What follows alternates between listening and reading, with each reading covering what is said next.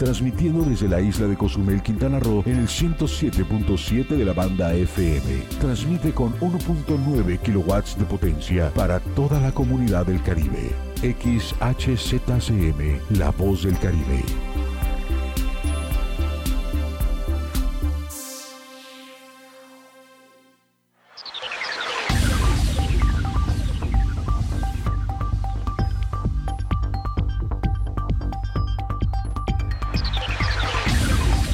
Estos momentos inicia por la mañana con Alejandro Lea. Es tiempo de despertar bien enterado del acontecer informativo. Por la mañana. Comenzamos.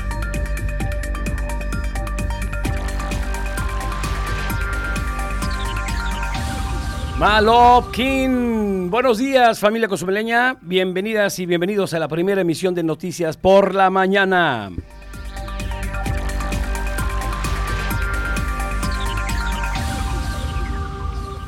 En el mundo, más de 26 millones de personas contagiadas de la COVID-19.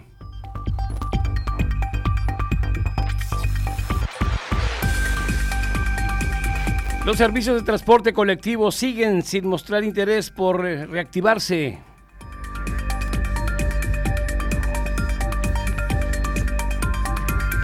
Insisten las familias esto en ingresar a las playas allá en el municipio de Puerto Morelos.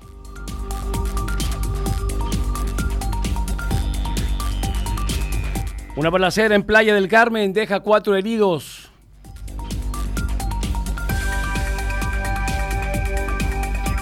Inicia en Quintana Roo la recolección de firmas para apoyar al juicio a expresidentes.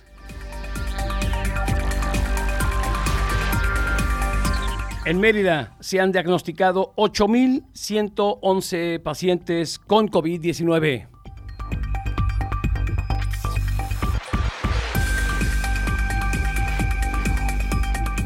7 de la, de la mañana con 35 minutos. Muchísimas gracias, buenos días. Gracias eh, por seguir con nosotros a través de la señal XHZCM, La Voz del Caribe, su radio 107.7 frecuencia modulada, en vivo y en directo desde la bellísima isla de las golondrinas, Cozumel, Cusamil.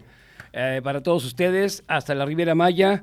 Y gracias, sobre todo, eh, síganos en las redes sociales y agradecerles eh, que empecemos una semana bien, una semana a gusto eh, con este calor tremendo que, está, que, ha estado haciendo, eh, rico el calor, está al pendiente además de posibles pronósticos de atrás del tiempo que más adelante, todavía no, pero esta semana la libramos. Vamos a ver cómo se desarrolla una onda tropical que está ahí por Jamaica, más atrás.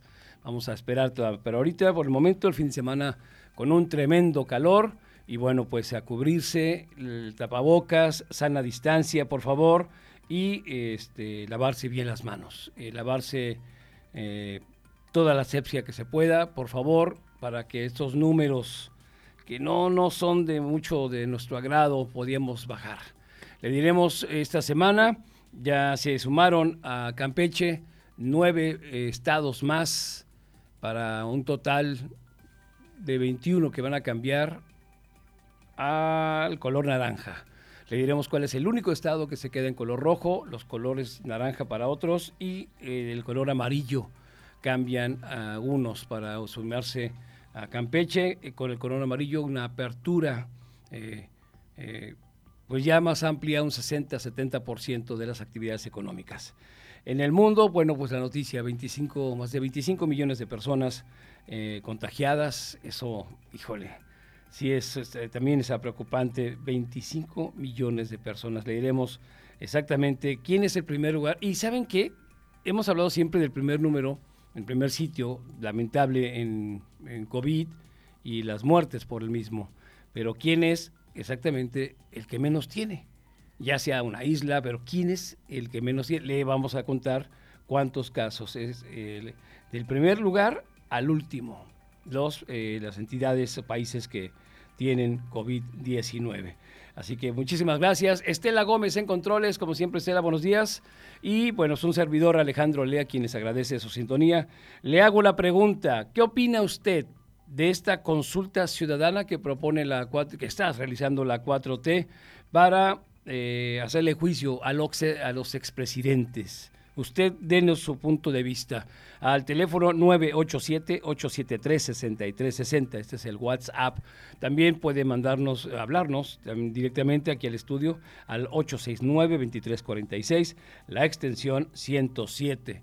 Así que, ¿qué opina usted de esta consulta ciudadana en la que está proponiendo el gobierno federal para juntar más de dos millones de firmas y poder eh, hacer que se enjuicien a los expresidentes de la República Mexicana? Aquí en Cozumel, estaba el fin de semana, estuvo una mesa, no sé si va a seguir, creo que sí, hasta el 13 tenían, creo que sí. Eh, así que, por favor, ¿qué opina usted? Coméntenos, usted que está más cerca de la noticia, su opinión es la que más cuenta. Bueno, pues hoy, 31 de agosto, el último día del octavo mes, mañana ya inicia septiembre, el mes patrio. No creo que se vaya a celebrar mucho, pero mañana da su segundo informe el presidente Obrador, así que pues vamos avanzando. Eh, ya tendríamos seis meses, seis, siete meses vamos a cumplir pues de esta pandemia, de este encierro, que ya mucha gente está desesperada. Obviamente, obviamente, mucha gente desesperada, pero tranquilos, por favor, no corramos, no corramos, no nos, eh, no nos contagiemos, cuídense mucho todos, por favor, cuídense, es importante para que los números no crezcan en Cozumel. Aquí están mandando los mensajes, ahorita, mmm, aquí está déjelo abro ahorita, Freddy. Mm, perfecto, dice, aquí está, gracias, se dice, perfecto y también debería ser a los presidentes municipales. Ahí está, hablando sobre la consulta del gobierno federal que este fin de semana inició, inició en dos entidades, en dos estados, él poniendo unas mesas donde usted va a hacer su sufragio, no le van a pedir ni su INE ni nada de esto, esperemos que no. Y este, para que usted diga, es, ¿qué opina usted acerca de esta encuesta que está haciendo la 4T, la, actual administración federal, para enjuiciar a los presidentes, expresidentes de la República Mexicana. Ya nos contestaron uno, perfecto, y también debería ser a los presidentes municipales. Gracias por su comentario. Eh, teléfono 987-873-6360. Son las 7 de la mañana con 40 minutos. Vamos a iniciar un bello día. Vamos, vámonos con el clima. Esto es el eh, posible clima para la isla de Cozumel.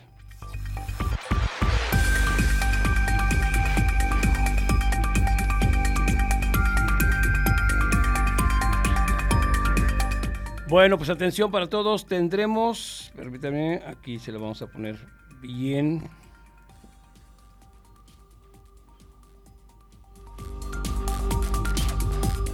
Tendremos 32 grados máxima, 27 grados mínimo, una sensación térmica de 30 grados.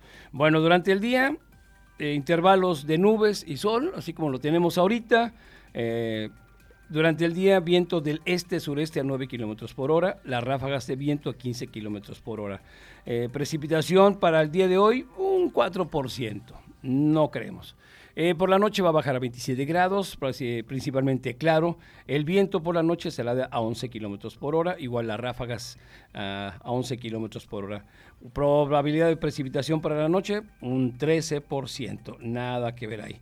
Ahora, la, salida del Kim fue a las 6.32 eh, para la puesta bellísima, la firma del para terminar el día. Será a las 19 horas con 4 minutos. Así que pues ya se está acabando lo que viene siendo las vacaciones. Vaya. Y eh, estamos en verano para eh, ya después eh, entrar a otros meses, pues ya incluso ya este, el frío se espera un poquito más adelante, esperemos que sea así. Eh, y estos días son largos, largos, así que aprovechelo, sana distancia, por favor estos hábitos nuevos que debemos de tener para todos. Así que por el momento está muy bien. Le digo que la humedad está a un 89%, ¿eh? 89% la humedad, pero va a ser un buen día. Ten que tenga también es importante, al mal tiempo, buena cara. Fue el tiempo probable para la isla de Cozumel.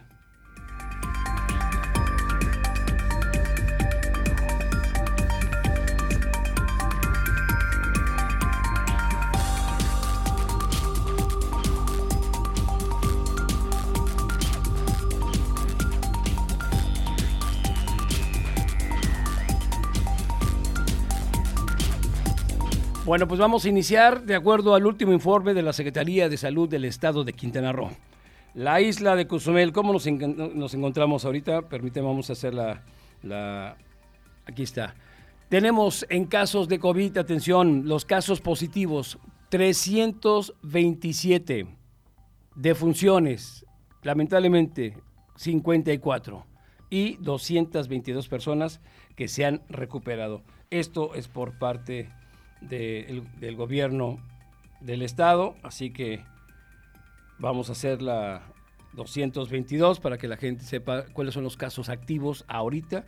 Bueno, sería 222 más, obviamente, 54, obviamente, y le resta menos, obviamente, 200, 327, que son los casos que tenemos ahorita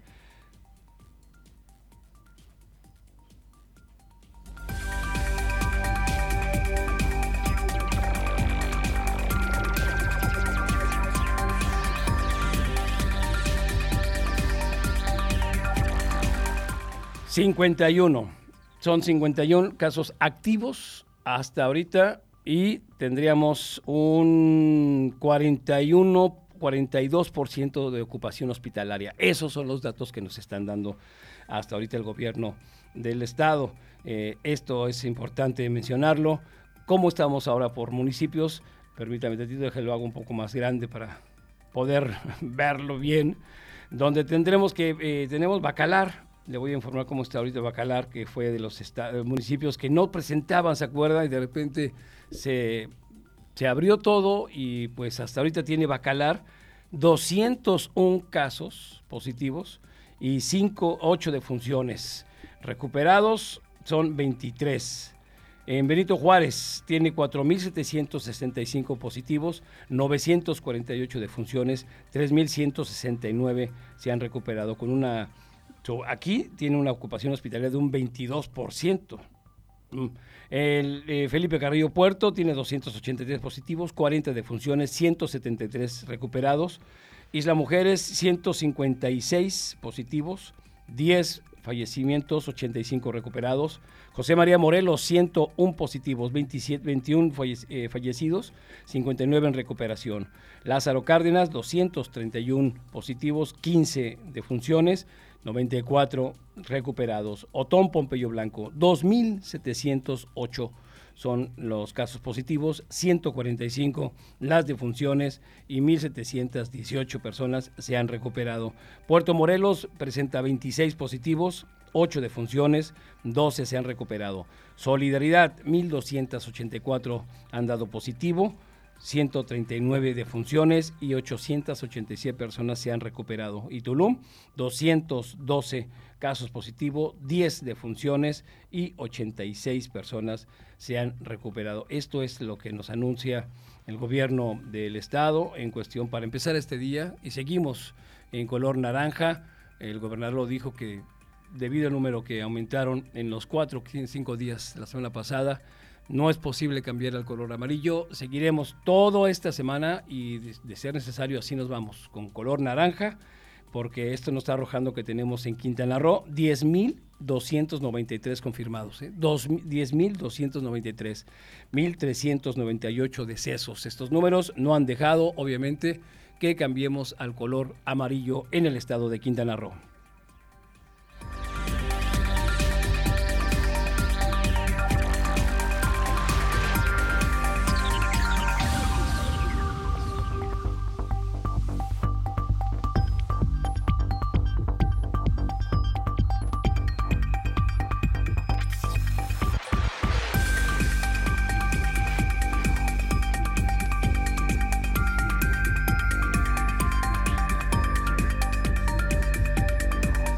Bueno, vamos a otras cosas. No existe fecha de reinicio del servicio de transporte público en Cozumel. Ante la inquietud de la comunidad en saber fechas de un posible regreso, el director de transporte en el municipio, Marco Antonio González, señaló que continúan en pláticas para tener todo listo y permanecer a la espera de las indicaciones de las autoridades. Todavía están en, en situaciones de de arreglo a sus propias empresas por, la situación económica por la que están pasando. Destacó que ahora se llevan a, cabo trabajos para verificar en los vehículos y el personal al fin de contar todos los, eh, eh, los protocolos de salud para evitar contagios por COVID-19. Donde establecimos todos esos, esos aspectos. No se contempló de que pues se estarían verificando este, las unidades, que estuviera la sana distancia entre asiento y asiento, el gel antibacterial, el cubrebocas, todo esto, este, pues sí, sí, este, sí se verificó. Por el momento, este, la, la actividad en cuanto al transporte público, en cuanto a las empresas, está este, suspendida momentáneamente. Ahora recalcó que esto, que el servicio pues no se suspenderá definitivamente, se va a reactivar en cuanto sea posible a fin de beneficiar a los cozumeleños. Ayer me mandaron un mensaje, le quiero agradecer mucho a los trabajadores, a los operadores de transporte público, que eh, platiqué con ellos ayer por la noche y nos mandan un desplegado, permítame, se los leo. Dice, soy operador de transporte público del sindicato de taxistas, las combis rojas, vaya. Me atrevo a invitarles eh, con todo respeto a que nos apoyen, ya que todos necesitamos regresar a laborar. Sin embargo, mientras las autoridades no tengan bases convincentes, no nos permitirán el reactivar el servicio de eh, colectivo. Se tiene que pagar gasolina y una tarifa diaria a los dueños de las concesiones, por lo cual, si ustedes nos dan con su confianza, expresando por este medio que tanto requieren este servicio, los patrones tal vez, tal vez sean accesibles y podamos sentarnos a platicar para llegar a un acuerdo y brindar así el servicio al pueblo de Cozumel teniendo un beneficio mutuo. Les pido de la manera más atenta, comenten este comunicado para que las autoridades y los patrones sepan que realmente sí es momento ya que eh, reactivemos este servicio.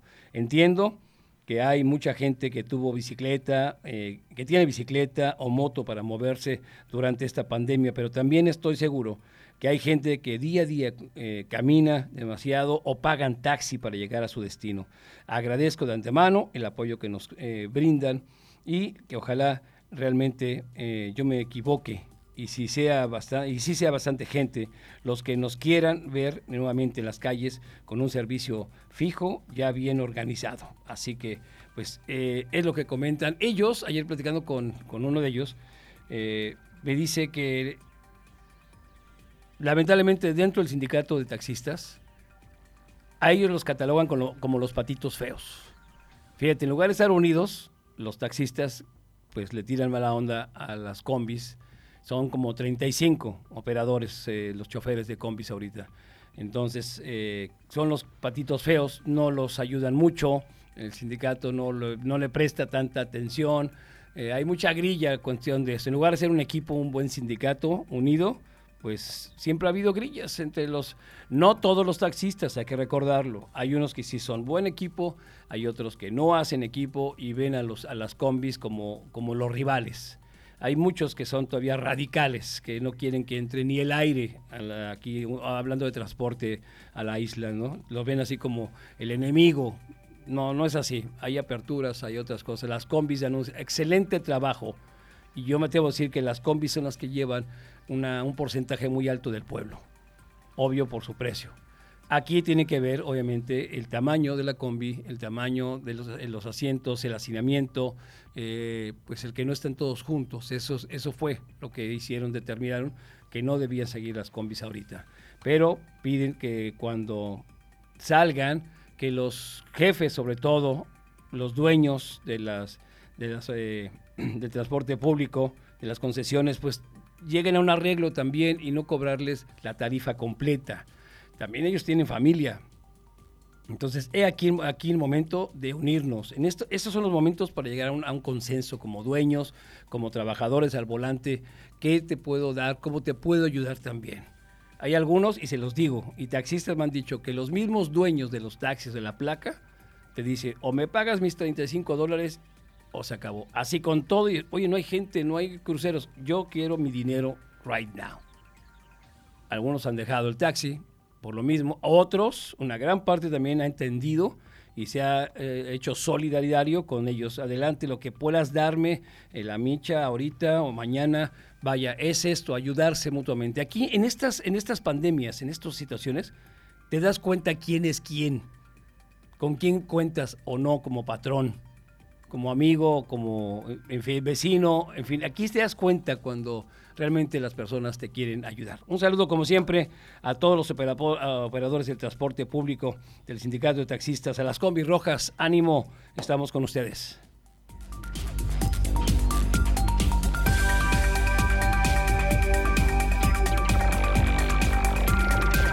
Siete de la mañana con 53 minutos. Mensaje dice, los peores enemigos de los taxistas son los mismos taxistas. Ahí está. Gracias por el mensaje. Eh, síganos escribiendo el teléfono 987-873-6360.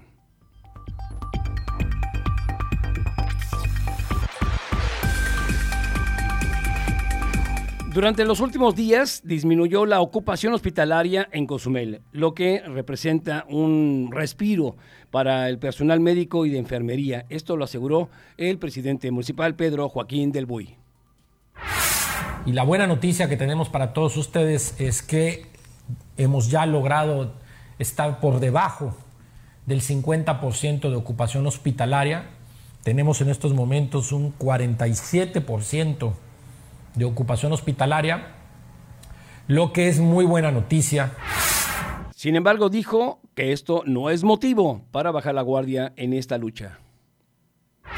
Pero hemos establecido un grupo de tres médicos a los cuales les agradezco de todo corazón el apoyo que nos están dando eh, para aquellas personas que necesiten eh, estar consultando con nosotros, lo podemos hacer por teléfono. Eh, esperemos no saturarnos, pedirle a la gente que sea consciente de eso. En este sentido, anunció que la Dirección de Desarrollo eh, social pone a disposición a la población asesoría médica vía telefónica para todas aquellas personas que representen síntomas con COVID-19. Ahora, las personas que lo requieran podrán comunicarse a los teléfonos. Anótelo, por favor, al 987-869-1772 y al 987-689-0370. Esto de las 8 de, la mañana a las 3 de la tarde, eh, de lunes a viernes, lo anterior con la finalidad que no lleguen a los hospitales y así evitar el riesgo de contagio. Por favor, una vez más, los teléfonos para que usted eh, tiene alguna duda y esté, que, sea atendida, atendido al 987-869-1772 y al 987-869-0307 de 8 de la mañana a 3 de la tarde, de lunes a viernes.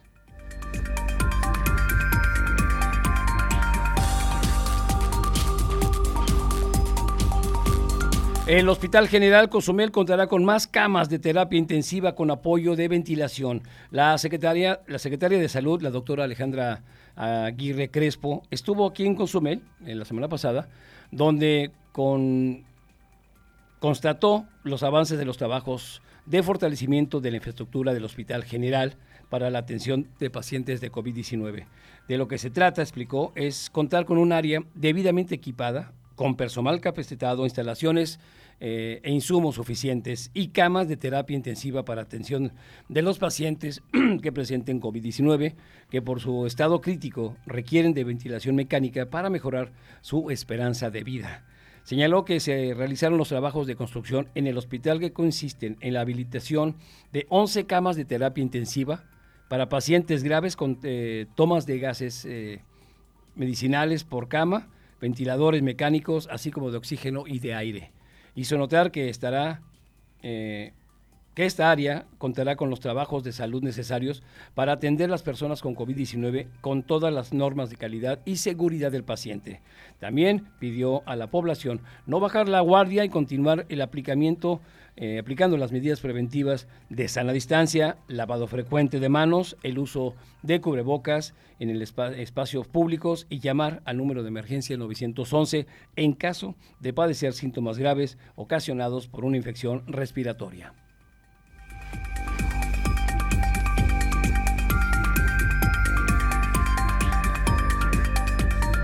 Qué, gusto que esté aquí, que realmente vea eso es lo que tienen que hacer todos ellos. Los que están al frente, ahorita las cabezas de, las, de la cuestión salud, no estar sentaditos. ni esperando un reporte. Vayan, cuando tengan, vayan, exactamente, tienen que ver cómo está la situación, qué es lo que hace falta. Eso es lo importante ahorita, que hagan su trabajo, que se den cuenta cómo está la situación, en este caso el Hospital General o López Gatel, pues que se dé una vuelta más seguido por los lugares para que vea cómo está la situación y que no se lo cuente con, luego con otros números, que él lo vea. Eso es lo que necesitamos para que se den cuenta de la capacidad que se está haciendo, el trabajo enorme de tanta gente, este ejército maravilloso de enfermeras, enfermeros, médicos, eh, doctoras, doctores, todos ellos. Es un trabajo titánico. Han perdido la vida varios. Han perdido la vida por nosotros varios de estos héroes eh, de la medicina. Por favor, con respeto a ellos. Es cuando más deben atender qué se hace falta. Eh, más camas, pues más camas se puede hacer. Eso es lo que queremos. Afortunadamente aquí en Cozumel, según ya escuchamos al presidente municipal, ha disminuido eh, la, ocupación hospitalaria. Qué bueno, entre menos personas estén en los hospitales, mejor, ya están recuperándose en sus casas, con la familia, que es la mejor medicina. otra, otra vacuna que es estar con la familia, que te hablen los amigos, ahí por, a la distancia, obviamente, pero son esos ánimos. Así que, pues, cuídese y ojalá las autoridades se den cuenta de lo que hace falta y de lo que se está mejorando para la lucha, esta lucha intensa que es contra el SARS-CoV-2 que produce la COVID-19.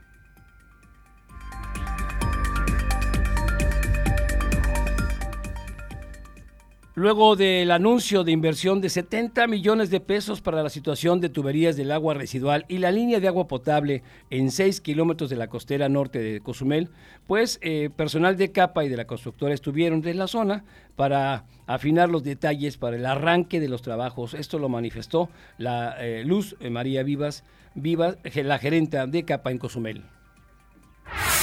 Estamos aquí en, un, bueno, haciendo un pequeño recorrido y platicando algunos detalles sobre la obra de sustitución del colector de aguas residuales en este tramo de la zona hotelera norte, que va a comprender desde este punto donde estamos eh, ubicados hacia el cárcamo final, ¿no?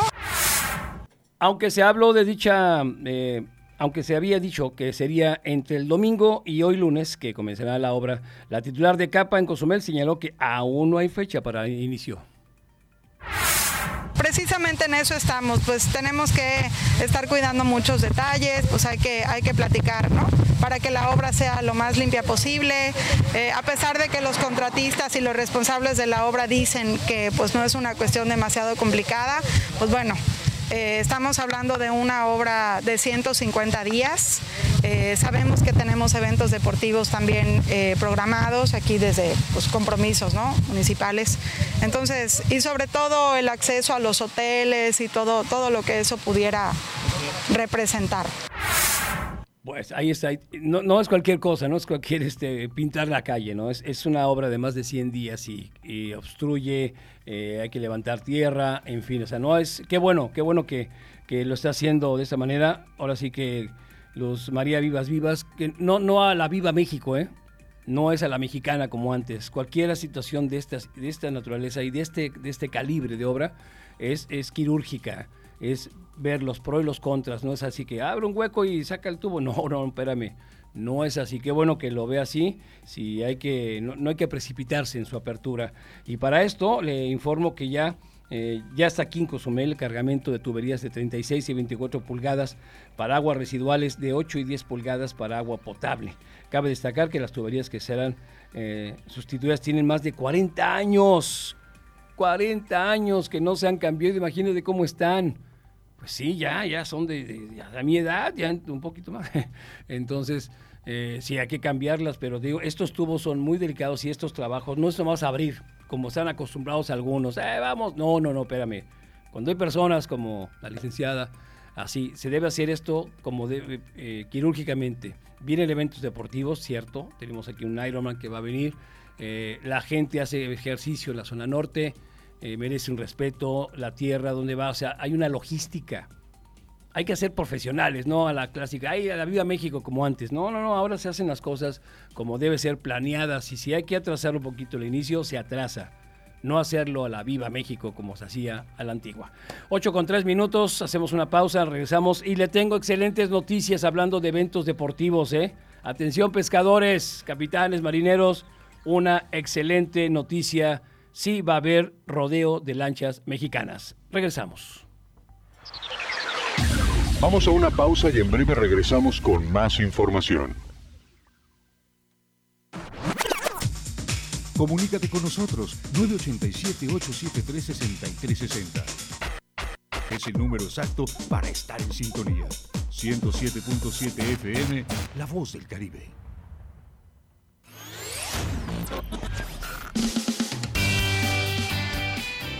Hola, ¿qué tal? Yo soy Aida Ramírez. Acompáñenme en este recorrido semanal con lo más sonado de la música a nivel mundial. Sintoniza The Best Ones por el 107.7 FM, La Voz del Caribe.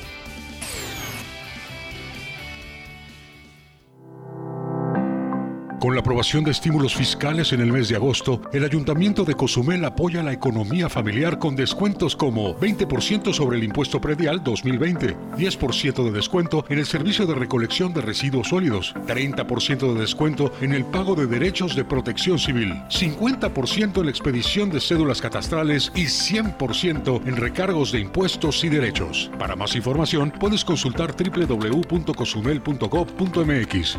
Acciones concretas, resultados seguros. Ayuntamiento de Cozumel, 2018-2021. Sí, bueno, 107.7. ¿Qué pasó, Sataol? ¿Cómo estás? Hola, Pichoy. ¿Y eso que nos llamas? Es que fíjate que te estoy llamando porque estoy aquí en mi casa y no pienso salir porque con lo del COVID 19 y que ya es una emergencia sanitaria, debo hacer caso de lo que dicen las autoridades y sobre todo estar bien informado. Muy bien, Pichoy, así debe de ser. Claro, chino, porque ahí ves a la gente paseándose así como sin nada, hasta con su granizado en la mano y lo que se necesita hacer ahorita es estar en tu casa. Ya lo dijo el del gobierno, quédate en casa, quédate en casa y si sales a comprar o algún servicio, sal tú solo o sola. Y por favor, si me están escuchando, tengan mucho cuidado con las fake news que solo con confunden y asustan. Recuerda, todos somos Cozumel. Haz tu parte y quédate en casa, quédate en casa. Yo elijo encuentro social. Recuperar algo es elegir lo que alguna vez fue tuyo. Encuentro social eligió cuidar lo nuestro. Eligió no mirar para otro lado. Eligió la vida. Eligió el porvenir. Eligió recuperar la esperanza no pensando en lo que hemos perdido, sino en lo que todavía podemos ganar. Encuentro Social Quintana Roo. Estás escuchando 107.7 FM La Voz del Caribe. Desde Cozumel, Quintana Roo. Simplemente radio.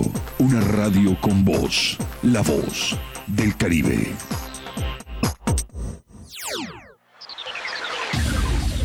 Estamos de regreso por la mañana. Continuamos con la información.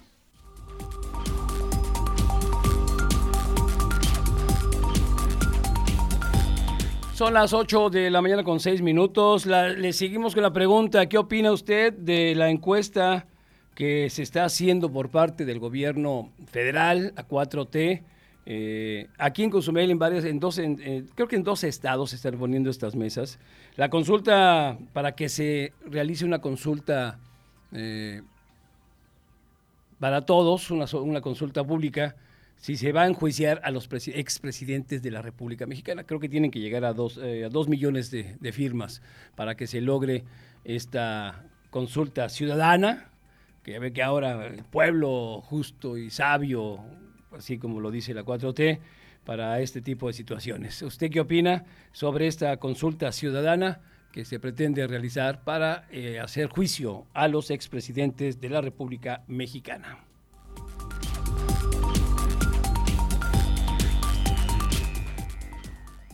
Atención, excelente noticia para lo deportivo. Y en este caso, en lo deportivo, vendría siendo el, para los pescadores porque sí se va a realizar el cuadragésimo noveno, la cuadragésima novena edición del torneo del rodeo de lanchas mexicanas. Este rodeo que es para darle honor a los capitanes, a los marineros y sobre todo es local. Este va a cumplir el próximo año medio siglo, así, medio siglo de éxito de ser el, eh, considerado entre los tres mejores torneos de todo México y del mundo. ¿eh? Así de ese tamaño estamos.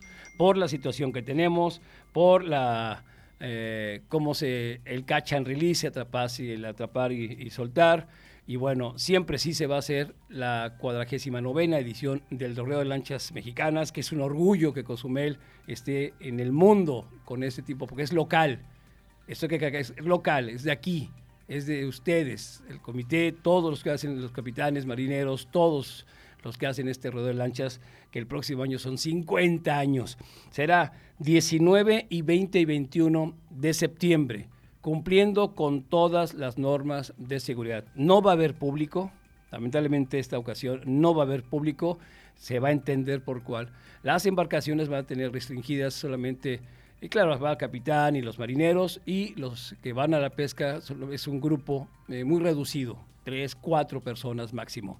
En lugar de nueve mil pesos, como eh, otros años, se reduce a cinco mil pesos. Eh, cuando se llegue a báscula, ya ven que hay disparo de salida, la báscula se abre hasta las 4 de la tarde, se cierra a las 6. Cuando llegue usted con su pesca, es solamente una persona con la pesca de ese día y a a distancia todos. Como han hecho, nomás que ahora sí que a un metro, dos metros todos. Y nadie, no va a haber público, eh, pero se hace, se hace este torneo, lo han pedido incluso desde Estados Unidos, ya embarcaciones se inscribieron, ¿eh? para que vean el alcance que tiene también este torneo de, pesca deportiva, que es eh, uno de los mejores que hay en México y del mundo. Así de ese tamaño y es local, es hecho por cozumeleños. Así que qué gran, qué gran noticia. Le estaremos dando inicios de dónde va a ser. Y no va a haber cena para capitanes, solamente va a haber eh, el día para inscripciones, donde van a tener su, su, su kit, eh, todas las camisetas, dry fit, todo eso se lo iremos informando. Va a haber una rueda de prensa más adelante, le estaremos informando también dónde. Así que para todos los amantes de la pesca deportiva, y Cozumel está entre los mejores del mundo. 19, 20, 21, la cuadragésima novena edición de El Rodeo de Lanchas Mexicanas Cozumel 2020.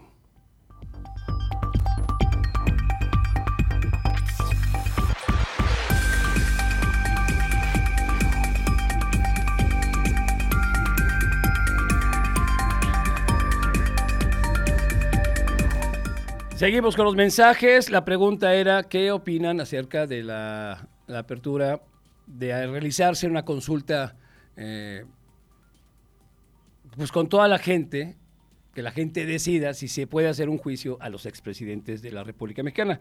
Y nos dicen que enjuicien a López Obrador primero. Saludos. ahí está. Que enjuicien a López Obrador primero. Eh, vamos a ver si luego más adelante no se le puede revertir esto, ¿no? Pero en fin, gracias a esta que enjuicien a López Obrador primero. Saludos, como siempre, igualmente saludos. Bueno, pues ahí está. Síganos mandando mensaje al 987-873-6360, el WhatsApp. ¿Qué opina usted acerca de esta consulta popular que está lanzando la 4T? Incluso aquí está el fin de semana la mesa en el parque. Ahí está una mesa de trabajo para recabar, firmas, hacer, para hacer eh, que se, se llegue esto al, Pleno, ahí a los senadores, a los diputados, para que se apruebe y podrían hacer, pues se podría hacer una, un juicio a los expresidentes de la República Mexicana.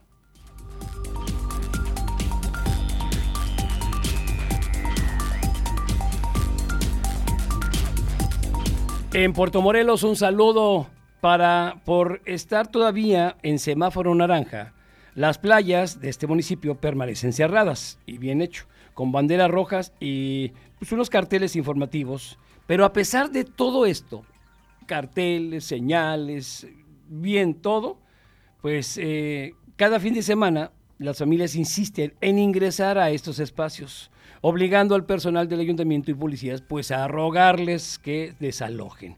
Miguel Ángel Cetina Cueva, secretario de general del ayuntamiento de Puerto Morelos, mencionó que eh, En tanto no cambie el semáforo, pues las playas continúan cerradas, aclarando que si otros municipios han optado por permitir acceso, en este caso solidaridad, pues es tema de ellos. El secretario señaló que han colocado personal de, del municipio pues a recoger y a recorrer los arenales en especial los fines de semana, pues llega gente de Puerto Morelos mismos y de otros eh, municipios con todo, las hieleras, las sombrillas, sin respetar sana distancia para ingresar a las playas. Indicó que es preferible así, pues no es la intención de ellos multar o detener a nadie, solo que la gente se quede en casa para que el nivel de contagios de COVID-19 eh, descienda y se pueda salvar la temporada de noviembre y diciembre. Bueno, no nomás ahorita. Eh, el tema de solidaridad, ojo, fue 10 días. Si eran tres o cuatro playas, es un proyecto, no es apertura general. La, este, la presidenta municipal, el gobierno de Solidaridad, es un proyecto, es un programa piloto para ver qué tal reacciona la gente. Eran cuatro personas las que podían entrar solamente por, digamos, por sombrilla. Eh, no hay neveras, no hay refrescos, no entrar con alimentos y bebidas en fin, muchas restricciones que se pusieron para esta apertura piloto en solidaridad. Pero sí en Puerto Morelos nosotros hemos visto que está el sendo letrero enorme y la gente sigue entrando. ¿Pero por qué? Son seis meses. Son seis meses que la gente estaba encerrada. La gente tiene que salir de alguna manera. Tiene que hacer su vida, tener, tener aire, respirar, nadar. Ahora, entendemos la situación, pero cuídese, cuídese. Métase al mar si quiere sin un cubrebocas. Ven, obviamente estorba. Al salir, colóqueselo. Va a hablar con alguien, colóqueselo. Eso es lo que se pide. Va a ingerir alimentos, adelante. Vas a hablar con alguien, te lo pones. La del contagio ahorita se está dando por las gotículas que esparcimos al respirar, al toser, al platicar con alguien por favor, use el cubrebocas. Las playas públicas no están abiertas. La gente se abocó. Ni modo que metas a toda la gente a la, cárcel. No, eso va a ser imposible. Pero ya que está rompiendo la regla, por lo menos rómpala bien. Cuídese, sana distancia y cubrebocas. No es lo ideal. Aquí también en Cozumel, las playas, las rocas, ahí está casitas. La gente está saliendo. Pero cuídese, cuídese, por favor, tápese a la hora de platicar. Se lo pedimos con todo respeto, eh, respeto a todas las personas que han fallecido, respeto a los trabajadores de, cuídese para que no infecte a sus hijos, a sus abuelitas, abuelitos, por favor, va a platicar, use el cubrebocas.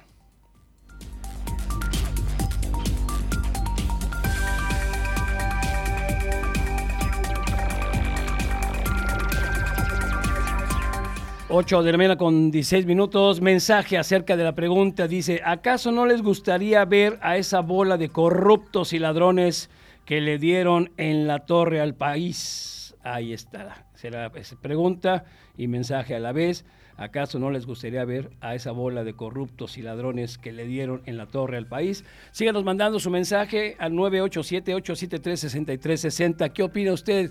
El gobierno actual está haciendo una encuesta pública para enjuiciar a los expresidentes de la República. ¿Usted qué opina?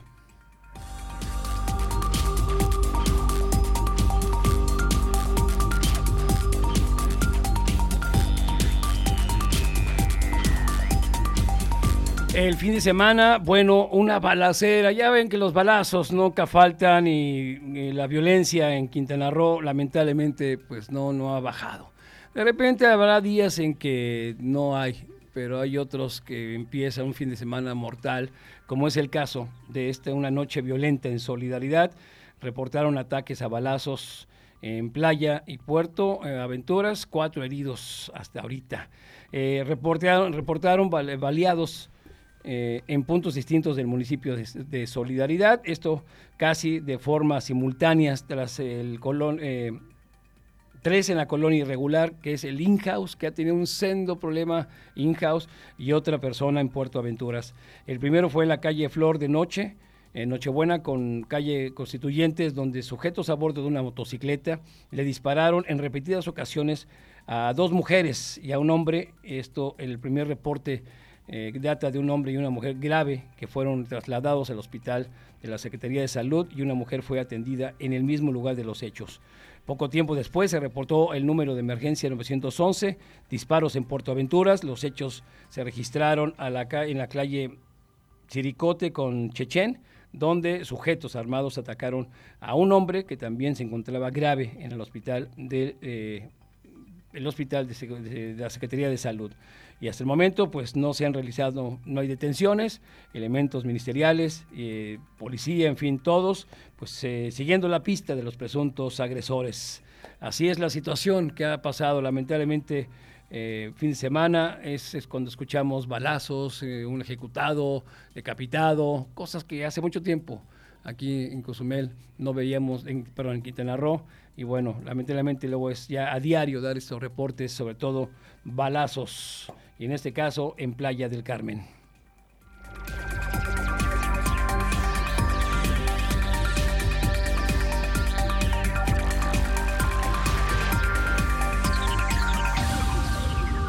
Y le comentaba que el fin de semana inició aquí en Quintana Roo la recolección de firmas para apoyar la iniciativa de juicio político a expresidentes mexicanos. La meta en la entidad es de, aquí, la entidad es más de 48 mil este, rúbricas, indicó Bárbara Delgado, referente estatal de Mexicanos por la 4T, movimiento que coordina pues, estas acciones. A las personas se les informa cuál es el formato oficial, el proceso de llenado, y hay que destacar que no se le saca foto o copia la credencial de elector, solo se toman los datos del ciudadano y su firma. Si no, no vaya a ser que de repente ahí esos voten luego. ¿eh?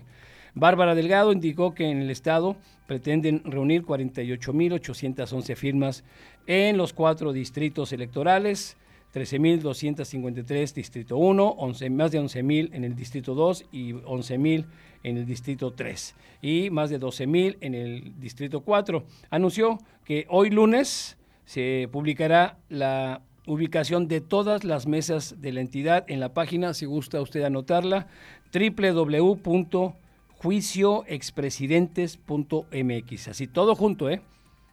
www.juicioexpresidentes.mx. Hoy va a subir esta página el gobierno para que les eh, la ubicación de estas mesas que le digo tienen hasta el día 13. Creo que sí, hasta el día 13 de este mes es la, el último para eh, juntar dos millones, un poco más de dos millones de firmas aquí en el estado, según ellos, eh, estarán juntando, necesitan 48, un poquito más de 48 mil rúbricas para presentarlas, sumarlas a las entidades de los estados que están haciendo esta iniciativa por parte del gobierno de la 4T, que le digo, inició ya la recolección de firmas para apoyar la iniciativa de juicio político a expresidentes mexicanos aquí en Quintana Roo.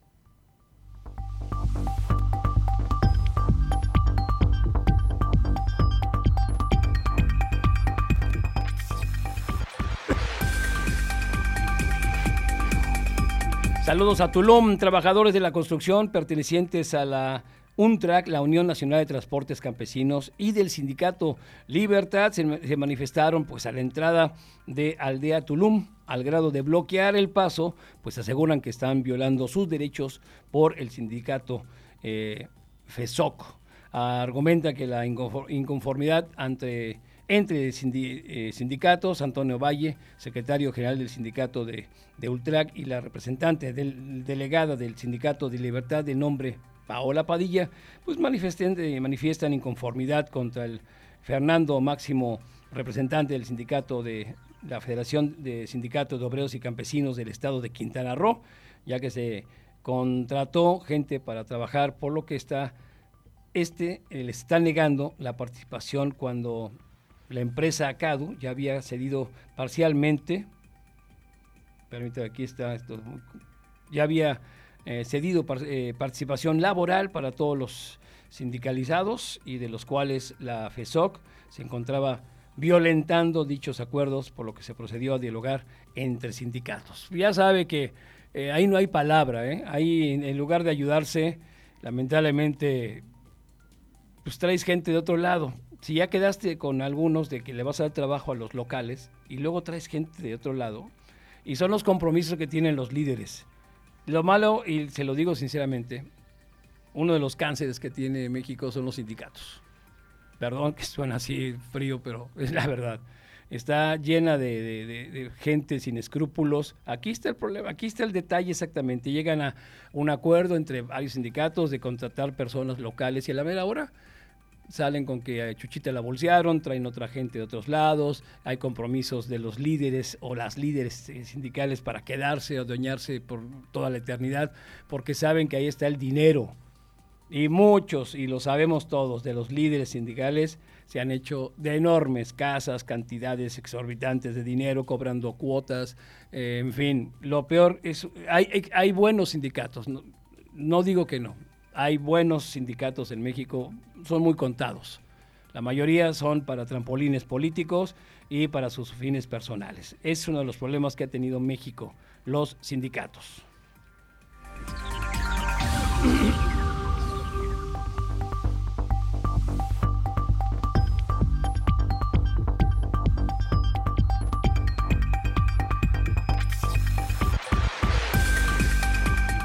En solidaridad, el gobierno eh, anunció que alista la apertura de las unidades y espacios públicos eh, deportivos para pues eh, mañana, martes 1 de septiembre, aplicando obviamente los protocolos de, de, sanidad autorizados para hacerlo de manera ordenada, gradual y con cautela, a fin de evitar contagios de COVID-19. Mediante un comunicado, el municipio dio a conocer que inició los preparativos para abrir de forma gradual las diversas eh, instalaciones que tienen a su cargo, de la mano de la Comisión para la Juventud y el Deporte de, la COJUDEC y la Comisión Federal para la Protección contra Riesgos Sanitarios, COFEPRIS, órganos reguladores de la apertura de unidades deportivas en la entidad a fin de asegurar un regreso seguro, garantizando en todo la salud de los deportistas y sus entrenadores.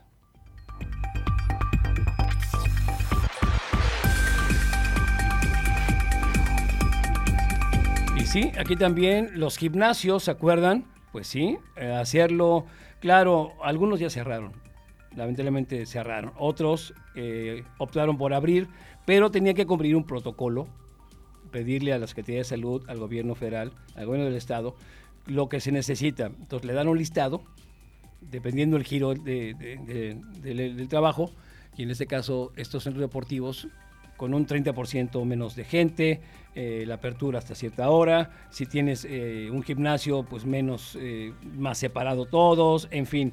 Lo importante es abrir, es una inversión, es un patrimonio, hay mucho dinero también de varios, entonces pues se está abriendo, están viendo estos centros deportivos, aquí en, en, este caso Solidaridad, también está haciendo lo suyo, están viendo la manera para que no se contagien. El ejercicio es, eh, es, importantísimo, ahorita es más que nunca el ejercicio, comer bien, eh, la distancia, y bueno, pues mientras cumplas con todos estos protocolos, adelante.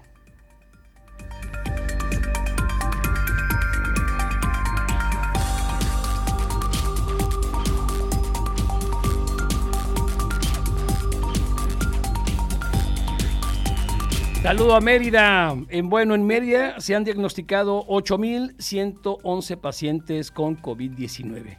Al día de hoy hay 366 pacientes de COVID-19 en, hospitales, en hospitales públicos. 11.725 pacientes ya se recuperaron. No presentan síntomas ni pueden contagiar. Bueno, eso dicen. Esta cifra representa el 79% del total de contagios registrados, que son 14.000 832. Ayer domingo se detectaron 127 nuevos contagios de coronavirus, 88 en Mérida, 7, 7 en Tizimín, 6 en Valladolid, 5 en Ticul, 4 en Tecash, 2 en Peto, Zacalum, Tecom, Tinum y 1 en Aquil, eh, Chaquicín, eh, Chichimilá, Tzán, eh, Junucmá, Canacín, Progreso, este, eh, Sutzal y Human. Hay uno, cada, cada uno. De los 14.832 casos positivos, 154 son de otro país u otro estado. Específicamente en Mérida se han diagnosticado 8.111 personas contagiadas de coronavirus. En total son 1.980 las personas fallecidas a causa de este, eh, la enfermedad que es la COVID-19. Así está la situación allá en Mérida. Un abrazo enorme para todos allá en Mérida, Yucatán.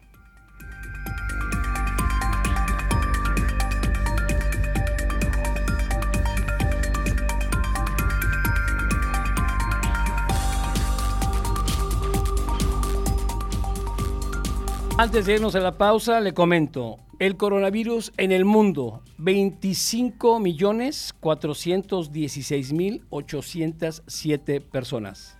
25, más de 25 millones. Las que han perdido la vida, hasta ahorita 851 mil 102. Se han recuperado en el mundo 17 millones 724 mil 602 personas. Estados Unidos es el que va a la cabeza con 6.175.472 casos eh, totales ahorita activos y de, funciones tiene 187.227 personas que han perdido la vida.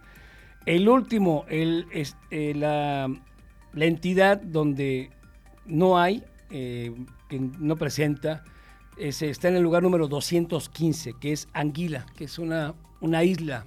Anguila tiene el total de casos 3. No hay nuevos casos, no hay defunciones, se han recuperado los tres, eh, casos activos no hay. Eh, hicieron pruebas, ¿eh? Ellos tienen, Anguila, que es una isla, tiene 15 mil eh, 25 habitantes. Bueno, ellos hicieron pruebas y repruebas y repruebas. Ellos, y ok, es una isla, pero de todas maneras, lo hicieron y siguieron haciendo pruebas y hasta ahorita, hasta ahorita 31 de agosto de 2020, Anguilla, que es una isla, eh, simplemente tiene tres casos, ya se recuperaron los tres, no presentan defunciones y seguían haciendo pruebas y pruebas y pruebas. Querer es poder, querer es poder. Y sí, todas las islas, este, eh, San Pierre, eh, Western Sara, Vacation City, todas esas, estas, eh, Montserrat, Groenlandia, bueno, presentan muy pocos casos, pero lo que nos llama la atención de todas estas islas, eh, Falkland, la Ciudad del Vaticano, por ejemplo, la Ciudad del Vaticano presenta 12, 12 casos y no tiene defunciones. Ciudad del Vaticano. Y ha presentado pruebas. Todos presentan pruebas más que México. Casi, casi dependiendo del, tamaño de su población.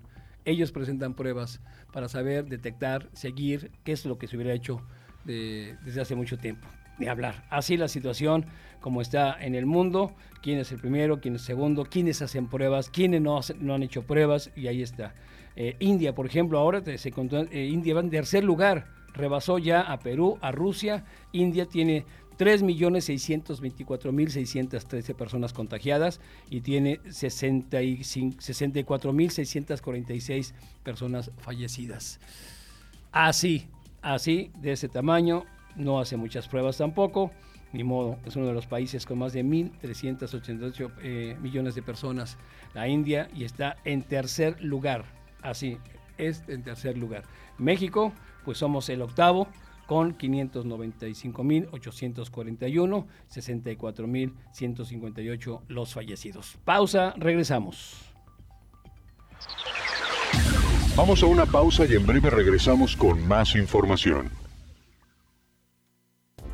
Llévanos contigo a todos lados. Descarga nuestra app disponible para sistemas iOS y Android. Encuéntranos como Radio 107.7. Descarga y disfruta de los contenidos de La Voz del Caribe en tus dispositivos móviles.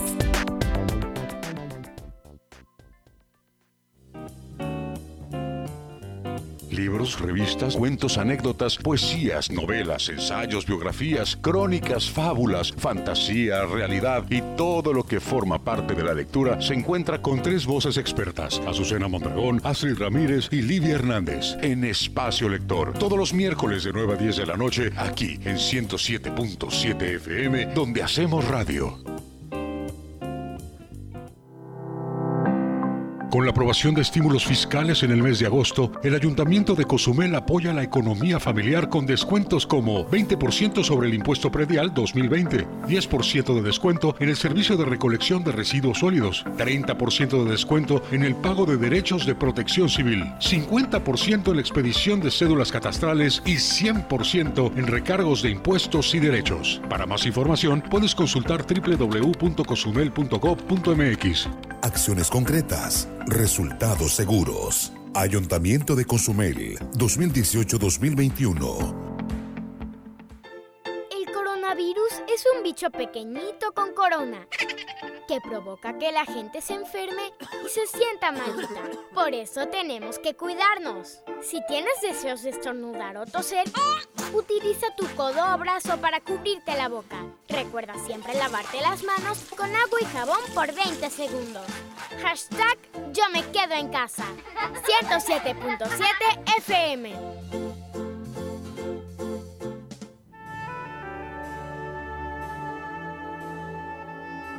Proyecto Misericordia les da la bienvenida a la hora de la misericordia. Cuánto amo a las almas que han confiado en mí totalmente. Haré todo por ellas. Vengan a mí todos los que están fatigados y agobiados, y yo los aliviaré. La hora de la misericordia. Acompáñanos de lunes a sábado a partir de las 4 de la tarde, aquí en La Voz del Caribe. Y recuerda repetir constantemente, Jesús, en ti confío.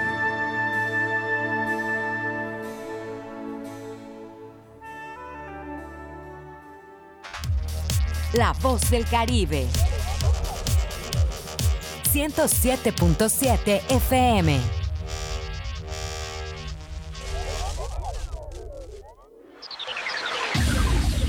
Estamos de regreso por la mañana. Continuamos con la información.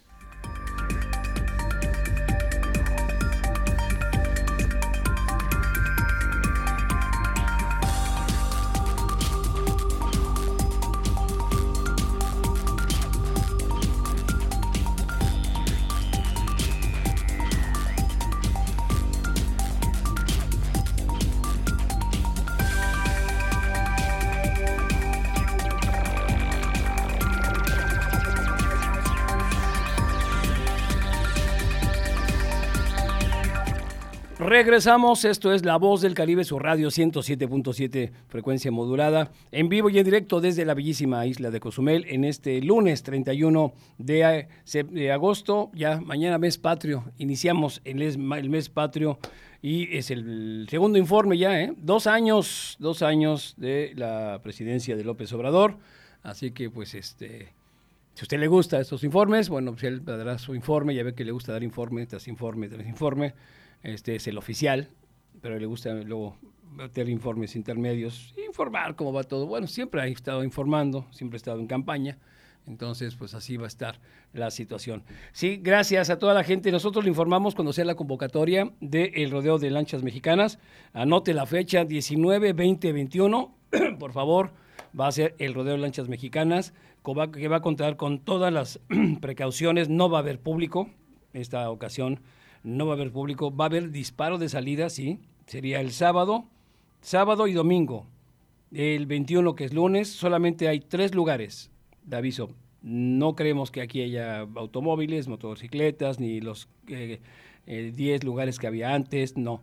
Aquí solamente va a haber tres lugares, tres ganadores, y esos tres son los únicos que van a ir a un lugar donde se les va a entregar su trofeo, su, este, en este caso lo acumulado económicamente, y, listo, la, la, foto hasta la distancia y ya, no hay más. Pero se, se quería hacer por la mayoría de los eh, pescadores, eh, las pescadoras también, están pues queriendo salir.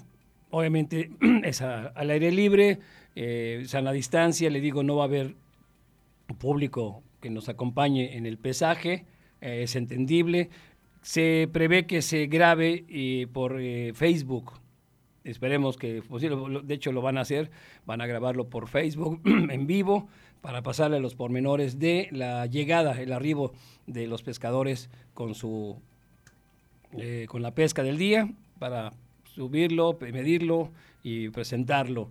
El 19 y 20 va a haber disparo en ambos. Recuerde que ahí la regla es 4 de la tarde se abre báscula, 6 se cierra. Aquí en este caso va a ser un solo representante con la captura y ya este, a sana distancia todos. Y en la embarcación también van a tener restricciones. Bueno, está el marinero, está los marineros o el capitán y eh, los invitados van a ser eh, muy pocos, en este caso tres o cuatro, nada más. Pero sí creemos que va a ser una buena afluencia de gente, de embarcaciones, hay que salirse, divertirse y créanme que los torneos, el torneo y lo conocen, el Rodeo de Lanchas Mexicanas de Cozumel está eh, diseñado, hecho profesionalmente, gente a nivel de jueces internacionales vienen y certifican la calidad de este rodeo de lanchas mexicanas, que le digo que es local, es de aquí, de ustedes, los cozumeleños, y es, está entre los tres mejores, si no, entre los mejores, este, los dos mejores de, eh, del México y del mundo. 19, 20, 21, 49 años, ¿eh? 49 años de la pesca deportiva, en este caso, el rodeo de lanchas mexicanas Cozumel.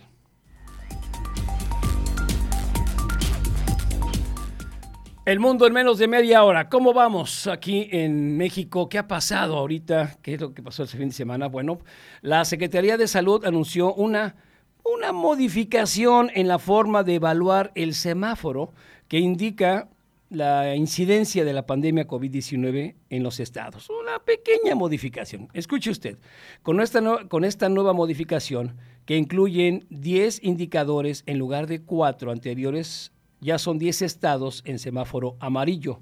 Bueno, vamos a esperar. Esto, semáforo amarillo es riesgo moderado. Y solo uno, que es Colima, ellos, él se queda en rojo. El resto se mantiene en naranja. Esto lo considerado, considerado como riesgo alto. El doctor Ricardo Cortés, titular de la Dirección General de Promoción de Salud, fue el encargado de presentar el semáforo en la conferencia sobre COVID, pero no dio los detalles sobre los motivos que explican la modificación de los indicadores. La semana pasada, únicamente Campeche estaba en semáforo amarillo, ¿se acuerdan? Ahora, otros nueve estados le acompañan. Sonora, Chihuahua, Tamaulipas, Veracruz, Tlaxcala, Guerrero, Oaxaca, Chiapas y Tabasco. Hay algunos números ahí, algunos que favorecen, ya ve por dónde va la situación, hay estados que deberían estar en naranja o hasta en rojo, pero pues eh, tienen prioridades, son muy cercanos a, a otras personas de alto nivel.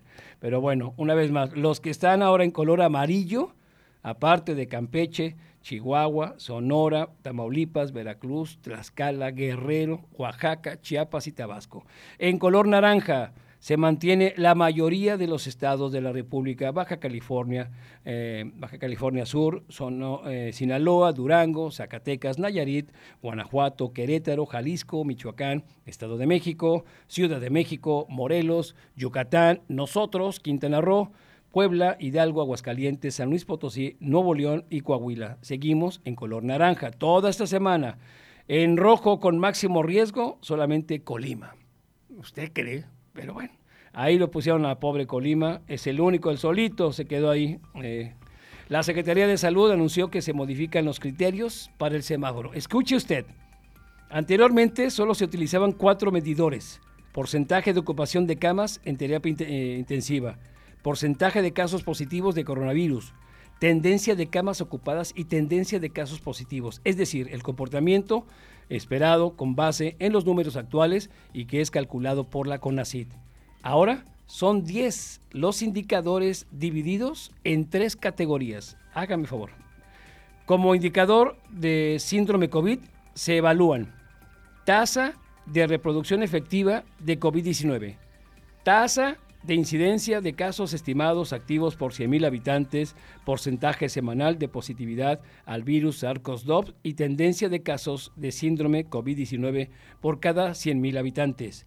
Como indicadores de hospitalización, se analiza la tasa de casos hospitalizados por cada 100.000 habitantes, porcentaje de camas generales ocupadas en los, eh, en los hospitales de la red hospitalaria para la atención de infecciones respiratorias agudas y graves, lo que es el IRAG, porcentaje de camas con ventilador ocupadas en los hospitales de la REG Irak y tendencia de casos hospitalizados por cada 100.000 habitantes. El último indicador es el de las defunciones e incluye tasa de mortalidad por 100.000 habitantes y tendencia de la tasa de mortalidad por 100.000 habitantes. ¿Usted lo entendió?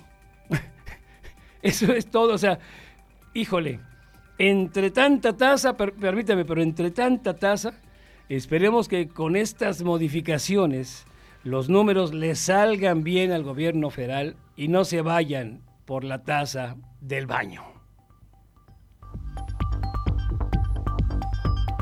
En serio, ahora van por la tasa de modificaciones y e, tienen un revoltijo y por eso estamos como estamos, pero bueno, en fin, ahí ¿usted qué opina acerca de esto? Pero bueno. Ahora, México ya tuvo su primer caso de reinfección de COVID-19, pero no se alarme, tranquilo. Aunque eh, en la segunda ocasión la persona no presentó síntomas del virus, reveló esto el jefe de la unidad de investigación de inmunoquímica del Centro Médico Siglo XXI del IMSS, eh, Constantino, López Macías. Dice, nosotros tenemos el caso de una residente que se enfermó, recuperó, volvió a exponerse, pero no desarrolló síntomas. Entonces consideramos que sí, efectivamente, la inmunidad puede, pueda a lo mejor no prevenir la infección, pero pudiera prever la enfermedad. Esto lo dijo durante un eh, webinario Inmunidad SARS-CoV-2 en México, organizado por CONACIT. Ahora, López Macías señaló que hasta el momento se desconoce si una persona recontagiada puede volver a eh, transmitir el virus y si esto se, se, presentaría en todos los casos. Todavía no se sabe. Dice, en el caso reportado y muestra propia eh, observación de la residente, vemos que pueden tener el virus, pero no tienen síntomas. Entonces, estas personas sí tienen virus, pero no desarrollan síntomas. Quiere decir que están protegidos. Sin embargo, no sabemos si lo van a poder transmitir, reitero. Ahora, sobre la inmunidad, el especialista señaló que esta se puede adquirir a través de la transferencia de anticuerpos de la madre al hijo mediante la placenta o la lactancia. La, la transferencia de anticuerpos de paciente convaleciente y la transferencia de anticuerpos monoclonales. Otro mecanismo para adquirir inmunidad es mediante la infección o las vacunas. Ahora, en este sentido, López Macías aseveró que no es conveniente buscar una inmunidad de rebaño, porque muchas personas morirían. En algunos países dijeron, la, la inmunidad de rebaño es, vamos a contagiarnos varios para empezar a crear anticuerpos. Eso es lo que muchos países hacían. Infectame y me, voy a curar y así genero, generamos anticuerpos. No es muy conveniente hacerlo, pero bueno. Ahora, eh, esta no se sabe, es muy poco los casos de personas que se, han reinfectado. ¿eh? En China hubo un caso, en Europa otro, y ahorita en México una, una, este, una interna, obviamente, de, eh, se volvió a reinfectar. Se lo voy a poner, este, le voy a dar un ejemplo para que tengamos ¿Qué, pasa con esta, con, con, esta reinfección? Eh, el VIH y el SIDA. El VIH es un virus que puede ocasionar eh, la infección. El SIDA es la enfermedad. En este caso, el SARS-CoV-2 es el virus. La COVID-19 es la enfermedad. Las personas pueden tener SARS-CoV-2, tienes el virus, pero no desarrollas la enfermedad. Incluso con el VIH y el SIDA, la gente lo tiene y puede durar más de 40 años, está comprobado. Ahora, aquí la diferencia es que el SARS-CoV-2, este virus, es, eh, es eh, familiar de las gripas y afecta al pulmón. Y va a haber una vacuna para esto. Esa es, esa es la buena noticia.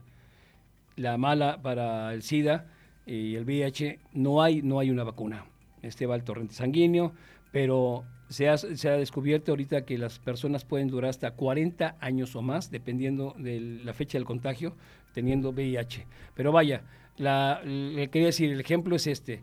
El VIH y el SARS-CoV-2 son virus. Sus enfermedades, en este caso del VIH, es el SIDA y en el caso de SARS-CoV-2 es la COVID-19. Y hay gente que nomás está eh, con el SARS-CoV-2, pero no desarrolla la enfermedad. Eso nos da un aliento de que podía ser los anticuerpos y la gente va a eh, tener inmunidad y va a tener fortaleza. Pero de todas maneras, en este ejemplo que le di, ya sea VIH, eh, ya sea eh, SARS-CoV-2, cuidémonos, porque de eso depende nuestra vida. Para enfrentar la emergencia sanitaria más grande que se haya registrado en el país, el IMSS, el Instituto Mexicano del Seguro Social, emprendió una muy agresiva reconversión para contar con 290 unidades médicas y 16.146 camas hospitalarias con equipos de salud para garantizar la atención de todos los pacientes que lo requieran. Así lo afirmó el director general del IMSS, Zoe Robledo Aburto, quien dio eh, dijo que debido al esfuerzo de los miles de, profesionales de la salud, no ha habido un escenario de saturación generalizado o prolongada en los hospitales del Seguro Social. Hemos llegado a atender, desde luego, estos números arriba del 70-75% que nos empiezan a preocupar, a preocupar, pero es por un tiempo y ya se actúa de inmediato. Precisó que la capacidad del IMSS contempla 160 hospitales eh, híbridos, es decir, que da atención de pacientes COVID-19 y otras enfermedades, 24, 24 eh, destinados exclusivamente a la atención de la enfermedad, los 80 hospitales rurales del IMSS Bienestar, 12 unidades de expansión hospitalaria y 14 unidades temporales.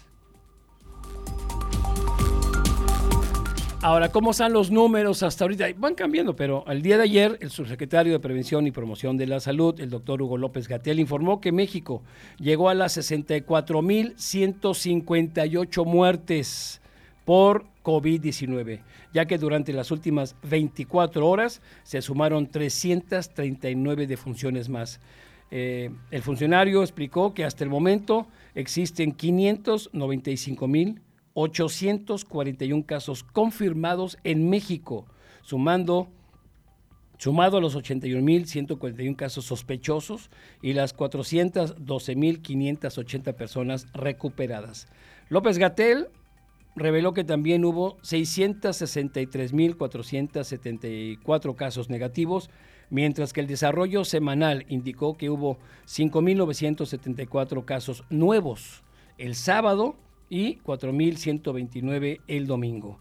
En cuanto a las cifras de disponibilidad a nivel nacional, el funcionario explicó que el 65% de camas de hospitalización general están disponibles y 35% ocupadas, mientras que lo que se refiere a las cifras camas con ventiladores, 70% están disponibles, 30% ocupadas, lo que revela una buena situación en el país referida a la disponibilidad.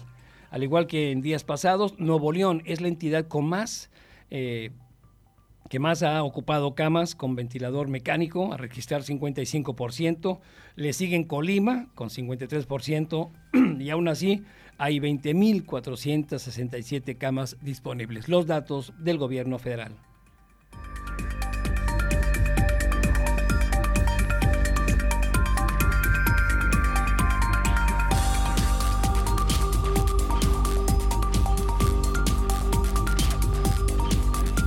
Bueno, hasta ahí parte ya todo lo que es el SARS-CoV-2. Atención, buenas noticias también sobre, va a sacar su pasaporte. Bueno, ya se abrieron, por fin ya se abrieron las delegaciones. La Secretaría de Relaciones Exteriores informó que a partir de hoy, 31 de agosto, se reabrirán todas las delegaciones en el país para la emisión de pasaportes. Se abrirán, se van a reabrir cuatro delegaciones que se suman a las 41 abiertas el día de hoy, con lo que se concluye la reapertura de la totalidad de las delegaciones de la Secretaría de Relaciones Exteriores. Detalló esto eh, en un comunicado. Las delegaciones brindan los servicios de emisión de pasaportes, legalización de documentos públicos y atención de casos de protección consular a mexicanos en el exterior. Ahora, las delegaciones que abrieron este 31 de agosto, de este 2020 son las nuevas, es en Campeche, Campeche, La Ucalpan, Juárez, Estado de México, Toluca, de Laredo, Estado de México, Hermosillo, Sonora. Las citas se podrán comenzar a programar a partir de, ya, de, fueron del 28 de agosto, vía telefónica al 880 10 773. Eh, de lunes a viernes de 8 a 20 horas y el sábado de 9 a las 16 horas. Asimismo, se podrán eh, agendar citas en el portal de internet. Anote usted si quiere saber todo sobre su pasaporte. Sería citas.sre.gov.mx y va a ser de manera gratuita. Una vez más, usted pone citas.sre.gov.mx para que haga una cita, eh, pregunte cómo está el pasaporte, precios, horarios, porque va a ser por cita. Ahora, la reapertura se llevará a cabo en estricto apego a las disposiciones de la Secretaría de Salud y eh, eh, federal y estatal en el contexto de la emergencia sanitaria en el país por la pandemia del COVID-19. En Quintana Roo, lamentablemente, aquí teníamos una delegación, ¿se acuerdan?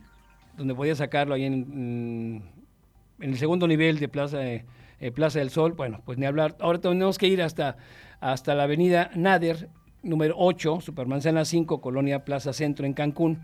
Ya se abrió, por cierto, ahí está la delegada eh, Delia Lorena eh, Carabeo Acosta, ella es la delegada. Así que Cancún, una vez más, todo el mundo conoce la avenida Nader, ahí está, Supermanzana 5, Colonia Plaza Centro, Cancún, delegación Quintana Roo, donde ya se abre para saber todo y sacar y hacer cita para sus pasaportes.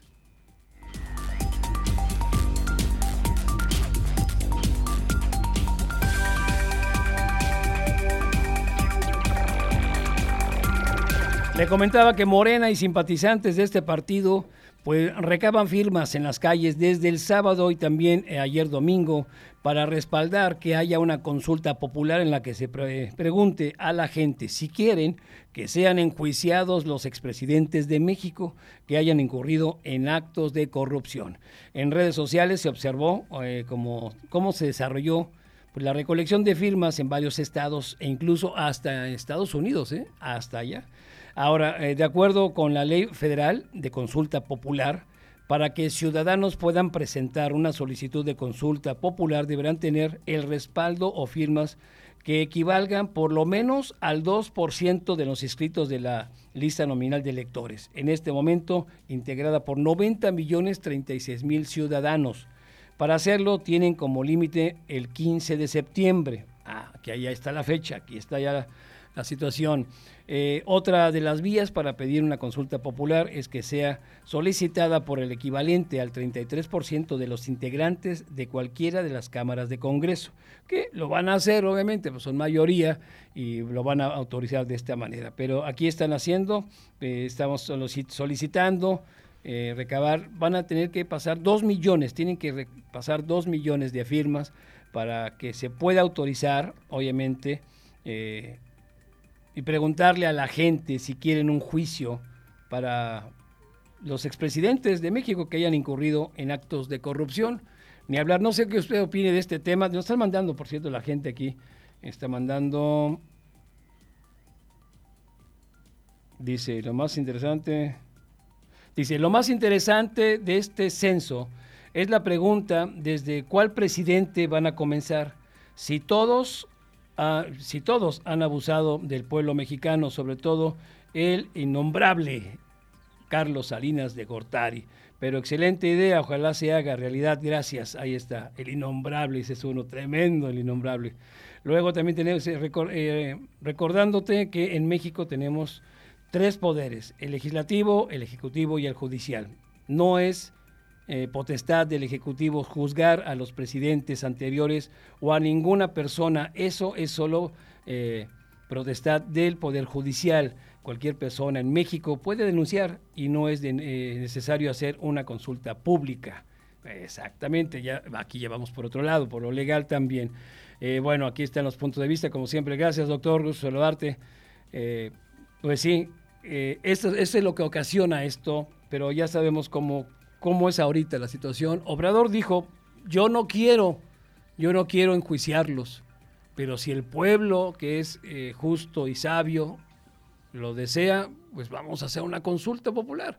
Ahora resulta que todo ese tipo de, situaciones eh, te vas a saltar la constitución, te vas a saltar los reglamentos judiciales que están, existen, los protocolos. Mire, no, no se malinterprete. Si estos expresidentes cometieron estos actos de corrupción, de, todo lo que sabemos, se lo tienen que comprobar. Y sí, sí hay muchos que realmente, pero hay que comprobárselo primero. Pero para eso hay instancias y para eso hay una constitución. Lo que nosotros queremos que si se va a hacer, se haga legalmente, se haga no se lo puedes decir a la gente. A eso es lo que vamos. ¿Qué va a decir la gente? Sí, que los ahorquen, que los quemen vivos. Eso es lo que va a lograr. Un enojo generalizado. Y sí, ahorita pregúntale a cualquiera, ¿qué opinas de un expresidente? Oye, para eso hay leyes. Por eso no, no, no, nos vamos a, hasta la época de los este, de, quemar a la gente. Ni eso ya pasó. Lo que queremos es que se haga por ley. No le compete, en este caso, al federativo. Tiene razón, doctor. En este caso, él se deslinda y dice, para eso está la Fiscalía General de la República. Hay pruebas, adelante. Y sigue, pero no puedes decirle, pueblo, ¿qué quiere? Le hacemos la ley nosotros. La gente te lo va a decir, ¿qué? Queremos ver sangre. Eso es lo que no se debe. Pero, pues todo, todo esto, créame que todo lo del COVID, presidentes, expresidentes, corrupción, todo lo que está saliendo ahorita va con miras al próximo año a las elecciones. Eso es todo.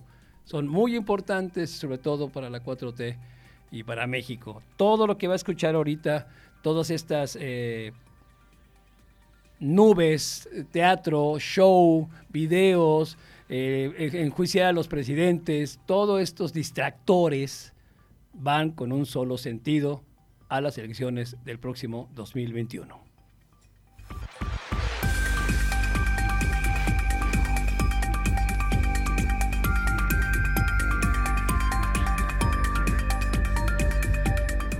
Y en noticias internacionales, eh, de acuerdo con la Organización Mundial de la Salud, bueno, ya le habíamos dicho que estamos arriba de los 25 millones de personas. Colombia y Chile avanzaron en sus planes de desconfinamiento. Esto con la reapertura de espacios públicos y el anuncio del fin de cuarentena en varias ciudades, mientras Perú avisoraba que la, la pandemia entraba en su etapa final en el país tras una semana con contagios y de, decesos a la baja. En Bogotá, la capital colombiana, miles de personas acudieron pues ayer domingo a las parques y ciclovías en el primer día de reapertura de espacios públicos tras más de cinco meses cerrados por la cuarentena para mitigar la expansión del coronavirus. Las autoridades insistieron que los ciudadanos en el auto autocuidado, pues Bogotá con 207.403 contagios es el principal foco de la pandemia. Y mientras en Chile, el Ministerio de Salud anunció que ocho eh, comunas, ciudades o sectores de ciudades desde el domingo eh, del país avanzaron dentro del plan de desconfinamiento, dentro del llamado plan paso a paso. Esto ya en Chile, bueno, ojalá eh, poco a poco y no se regrese, obviamente, a otro brote, otra ola, como ha sucedido. Y en este caso, por ejemplo, el número en Italia, en enfermos de coronavirus en Italia, que han necesitado ser trasladados a unidades de cuidados intensivos, fue en aumento. El domingo, el número de enfermos de coronavirus en unidades de cuidados intensivos en Italia ascendió a 86 comparado con 38 a finales de julio, informaron autoridades. Expertos sospechan que la enfermedad se está esparciendo nuevamente debido al retorno de ciudadanos que fueron de vacaciones al exterior durante el verano y que trajeron consigo el virus. Mire, no se convierta en estadística, tranquilo, por favor, eh, no lo busque, no lo busque. Vamos a, esperar. Eh, ahorita estamos en semáforo naranja aquí en Quintana Roo, en Cozumel. Eh, tratemos de bajar estos números. Cuídese mucho, por favor. Hasta aquí las noticias, el primer borrador de la historia. Eh, está bien informado. Gracias a toda la gente que nos mandó sus comentarios. Síganos escuchando y siga la programación de la 107.7, eh, La Voz del Caribe. Mañana 7.30 con un cafecito le hablaremos sobre el tiroteo. Me preguntaron qué sabemos del tiroteo que el fin de semana en Estados Unidos. Sí, Donald Trump sigue asusando, avivando el racismo y bueno, los que están a favor de Trump, en contra, eh, el fin de semana, el sábado, murió una persona con cuatro disparos. Eh, no se sabe si es bien, si fue por esta manifestación, pero está en este contexto, en este contorno, y la situación en Estados Unidos sobre el racismo y sobre el actuar de la policía está tremendo, porque tienes un, un presidente que simplemente pues es racista y apoya a los, obviamente, a los supremacistas, apoya a mucha gente, en fin, y se quiere reelegir. De eso platicaremos mañana, 7.30. Gracias, Estela. Gracias a todos que tengan un excelente inicio de semana. Cuídense, la mejor vacuna somos todos nosotros. Mi nombre es Alejandro Lea. Un beso a mis tres damitas.